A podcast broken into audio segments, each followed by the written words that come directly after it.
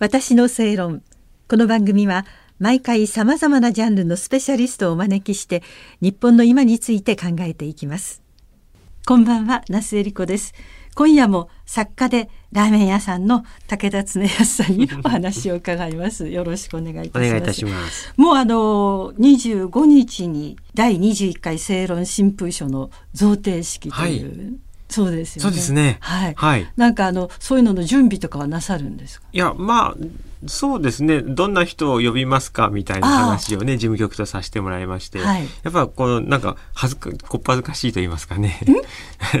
ちょっと恥ずかしいですね。恥ずかしいはいはい。慣れてらっしゃいませんか？いやそんな人前に出るとか、表彰されるとか、はい、人前に出るのは別にいいんですけども、うん、なんか私ごときのためになんか皆さんこう集まっていただくってなんか申し訳ないなっていうね、はい、しかもまあここういうねコロナがどうどうなるかっていう状況もありますからね。そういう時にに、まあ、集まっていただくっていうのは私事で本当申し訳ないなと思いながらちょっと恥ずかしい思いをしてます。あそうなんですね、はい、実はあのこの私の正論今年最初の放送があの正論大賞受賞の古川さんでいらして、はい、それで、ね、あのお話を伺っている中ではあの会によってはですね、えー、スタジオじゃなくてリモートでお話を伺うようなこともあったんですね。うんうんはい、もうこの1年以上本当にもうあちこちでいつもとは同じようにいかなくて、うん、放送も今ねまた前にアクリル板ありますし、うん、そういうお祝い事でもなかなか人が集まるのは声もかけにくいという。はいあります、ね、そうですよね、うん、まあ、こういう特殊な事情の、まあ、特殊な状況下ですからね、はい、だからそういう会をやることもね多分いろいろとご苦労があろうかと思いますけども、なんとかね開催してくださるということで本当にありがたい思いです。はい、でやるからにはやっぱり皆さんに喜んでいただきたいしそうですね。ねどうせなら見ていただきたいし、はい、えスピーチは何しようかなとかそういう。まだちょっとまだ考えてるところです。大体何でも締め切り間際の方ですか？ああそういうこともありますね。追 い込まれるとあの本領発揮するみたいな部分はあります。いろんなことたくさんなさるから 割合ね。まあそうですね。容量がいいのか悪いのかよくわかんないんですけども。で絶対あの多分あの受賞の武田さんの受賞の理由の一つには、はい、やっぱり皇室関係についての発信というようなこともたくさん、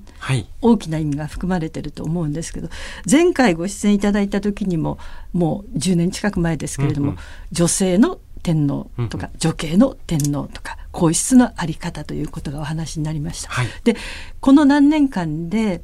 例えば代替わりがあるとか、またあの結婚問題がいろいろあったりとかで、うんうんはい、何年か前とはやっぱりそれぞれ皆さん考え方も違っているんじゃないかと思うんですけれども、うんうん、そうですね。世の中のね。あの、小泉内閣の時に、まあ、大きな議論がありましたよね、あの時は若い世代に男のお子様が皇室にいらっしゃらないという状況で、はい、かなりもうもうギリギリの議論がありましたよね、えー、そしてさあ法案が出るかっていうところで紀子殿下のご解任という、はいはい、あれで日本中わーとなってそしてまあ男のお子様がね、まあ、あの女の子だからダメとかいう話じゃないんですけどもずっと9人連続で女の子が皇室に生まれてきましたので、はい、そろそろ男の子生まれないと継承者いなくなるというそこでもう40何年ぶりの男の子の誕生ということで、はい、えー、日本が沸きましたよね。うん、であれからまあちょっと時間経ちましたけれどもやっぱこの問題ってちょっとやっぱり小難しいと言いますか、うん、その女性天皇と女系天皇の違いもですね、うん、ちゃんと理解して説明できる人ってやっぱほんのわずかですので、えーえー、確か NHK のアンケート調査の結果ですけども女性天皇女系天皇を認めますかっていうのほとんどの人がまあ認めますと言っておきながら次の質問で女性天皇と女系天皇の違い分かりますかっていう質問でそれ以上の人が分からないと答えてるんですよ。はあ、もう8割近くが分からないと答えていて、うん、まあ、そういう質問があったおかげでなんだみんな分からないで答えてたんだってことが分かりましたけども、うん、最初の質問だけだと、はい、もう国民の圧倒的な支持で女性天皇女系天皇になるのかみたいにそういうふう、ね、そういうふうに新聞なんか煽ったりしますからね、うんはい、まあそこでちょっともっと力入れて理解をねしていただけるように、しっかり説明しないといけないなと改めて思ってます。うん、はい、簡単に説明していただくと、はい、はい、あの歴代天皇で女性の天皇っていうのは何方かいらしたんですけども女性天皇の子供が即位した例はなくてですねこれまでまあいいか悪いかなぜかはともかくあの父と子の線をこれ男系っていうんですけども、も、ですから、まあ、皇位の継承は男系により継承されてきたんですね。で、これは一度の例外もなくて、ですから、まあ、これをですね、女性蔑視とかなんとかって言うんですけども、うん、でもあの、あの、娘さんが女性として天皇になることはあったわけなんですが、はい、その息子さんが即位すると、父からこのラインに繋がらなくなるんですよね。はい、なので、まあ、まあ、2000年以上一つのルールで続いてきたものを、まあ、変えると、うん、じゃあ違う原理で、まあ、天皇は血統の原理ですから、違う原理の天皇が出てきちゃうと、これ認める人と認めない人に分かれちゃうんですよね。やっぱこれが問題だと思って、だから伝統にのっとった形にしておけば、今の天皇を私は認めないなんて人は今もほぼいないと思うんですが、はい、これ全く別の原理の天皇が登場しちゃうとですね、うん、人によっては認める認めないってやっぱなってきちゃうんでそうなんですよ、はい、やっぱ天皇はあの日本国の象徴日本国民統合の象徴ですから、はい、やっぱりこの意見が分かれる認める認めないって意見が分かれちゃうとこれは問題だなと思ってまして。本来認めるとか認めないとかいうものではない、はい、じゃないんですよね、はい、でなんかあのこれはですね男系維持っていうと女性を排除しているかのように聞こえるんですけどこれ実は逆でして、うん、あの民間人があの宮中結婚により宮中に入ってくるってことは山ほどもう1600年間あるんですね、ずっとあるんですよ、ところが民間出身の男があの皇族になった例は一例もないんですね。だから息子が生まれないと、うん、そこの宮家は途絶えるわけですよ。うん、あの婿を取れないということで、はい、だからあの女性はずっと1600年間民間女性をどんどん宮中に入れてきたと、はい、でも民間の男子は一人も入れてこなかったんですね、うん、だから男系維持っていうとなんか女をなんかバカにしてるみたいに言われがちなんですけども そんな感じになるそうではない男を排除してきた結果なんです、ね、民間の男が一人も入ってこない、で民間の女性は入れてきて、そして男を排除してきたというのが実際の歴史の流れなんですよ。だから女性天皇女系天皇を認めないっていう響きがなんか女の敵みたいに言われちゃうのはそうじゃなくて いや女子を受け入れてきたのが今の女性あの皇室の制度なので、まあ、これ男女の性別で対比させて男が優位とかそういう話ではないのでまあそこはちょっとなかなかね丁寧に説明しないと分かってもらえないので、ね、特にもう本当にこのところ女だ男だという言葉の一つで本当にえ炎上したりしますしね。そうな森さんもそうでしたけどね。まあわかりやすく言うとあの小室圭さんですね。はい。えあれ女性宮家を認めるかどうかという議論がありまして、はい、民間出身の男子が結婚により皇族になり、うん、その子供が将来天皇になるかもしれないってなった時に、うん、要するに小室圭さんが皇族になるとしたらどう思いますか、うん、小室圭さんの子供が将来天皇になると思ったらどう思いますかって聞かれたら、それは多くの人が、まあ、今ちょっと小室さんいろいろとね このスキャンダルにまみえてる部分があるので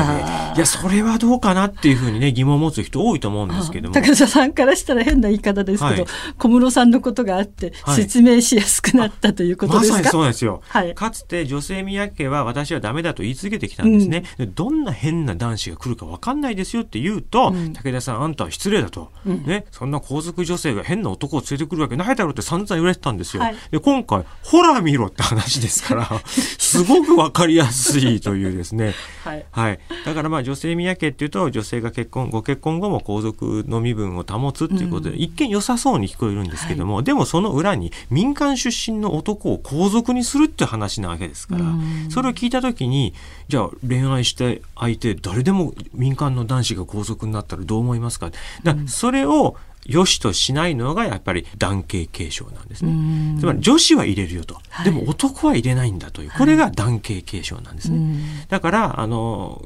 男を排除してきた歴史だと 理解していただきたいですね。うん、女性の天皇というのは認められるけど、はい、女系の天皇というのは違いますよ。違いますよということなんですね。そ、ね、そこを分かってほしいそうですね。ですから、うん、愛子内親王殿下が将来天皇になられたら女性天皇ですが、はい、例えばその方が田中さんと結婚して、はい、まあ生まれてきた男の子田中君ですよね。うん、その田中君が即位するとなると男ですけどもこれは女系天皇と呼ぶんですね。だから男がいいの女が悪いのって話じゃなくて、これはもうあの血筋なんです。つまり、この血筋の人しか天皇になっちゃいけませんよっていうルールで来て、うん、で、今、いや、別の血筋の人だって天皇になってよくないっていうのが、女性天皇、まあ、女性、女系天皇容認論なんですね。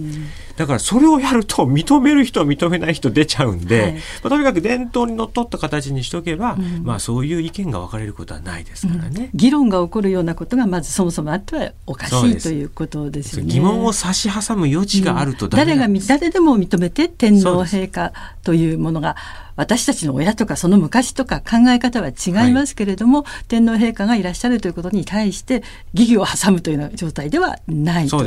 ですよね。みんなが納得する方であって、うん、やはり国民の天皇でありますからね。そのまあ、あの今天皇皇后両陛下も、えー、例えばこのコロナ禍で地方にもお出ましになれませんですし、ね、例えばあのお誕生日があっても一般参賀というものが行われなくてお二方も大変心をね悩ませていらっしゃると思うんですけれどもね。うんうん、まあ、ただねもうこういう厳しい状況なんですけれども、うん、えー、両陛下も大変工夫をなさってですね、はい、そのオンラインでのご視察とか、えー、いろいろな意見をお聞きになったりとかですね、対話をいろんな方となさるようになって、で、ね。はい、まあ平成から令和になってそういう IT の活用っていうのはだいぶ進むだろうなと思っていたんですけども、うん、このコロナによって急速にそれがあ。の自然な形でこのスイッチが入ったといいますか。ですからまあこういう IT を活用する天皇の姿っていうのをこんな早い段階でね、えー、見ることができた。というのもこれもまたその、まあ、コロナのもしかしたら賜物なのかもしれませんし、今後ねこの IT をどのように天皇陛下があの活用なさるのかっていうのすごく楽しみではありますね。そうですね、はい、時代も変わってるわけですから